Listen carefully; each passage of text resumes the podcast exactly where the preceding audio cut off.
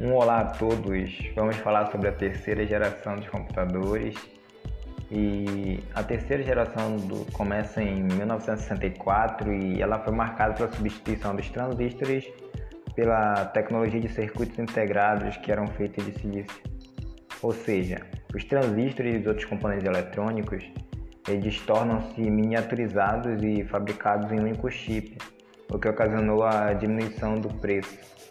Aí se vem a pergunta: o que é um circuito integrado? Ele é um circuito eletrônico que incorpora miniaturas de diversos componentes gravados em uma pequena lâmina, que é o chip, que é feita de silício, e o chip ele é montado e selado em bloco ou de plástico ou de cerâmica, com terminais que são conectados em seus componentes por pequenos fios condutores. Alguns dos primeiros modelos dessa geração eles foram o B2500, o B3500, o B3600 e o IBM 360 sendo que o IBM 360 ele marcou uma nova tendência na construção de computadores com circuitos integrados, sendo considerado até um dos melhores computadores da história, influenciando nos desenhos de novas máquinas.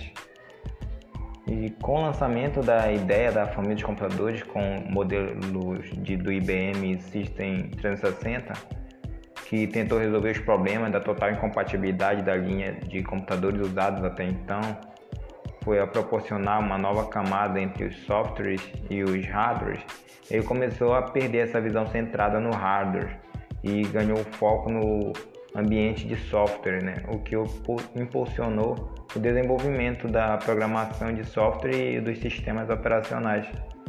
É, outras novas inovações que surgiram nesse período foram o mouse e a fita magnética, em 1976, amparado por Steve Jobs e o Steve Wozniak, que foram os fundadores da Apple, o Apple II foi o primeiro computador pessoal a ter sucesso comercial.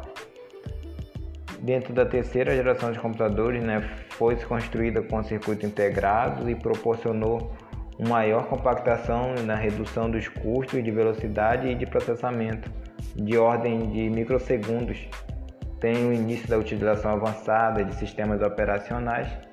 E no fim da terceira geração de computadores, que se teve próximo à década de 70, sendo que foi considerada de maior importância devido à maior escala de maior interação para a quarta, que seria a dos microprocessadores que nós iremos abordar a seguir.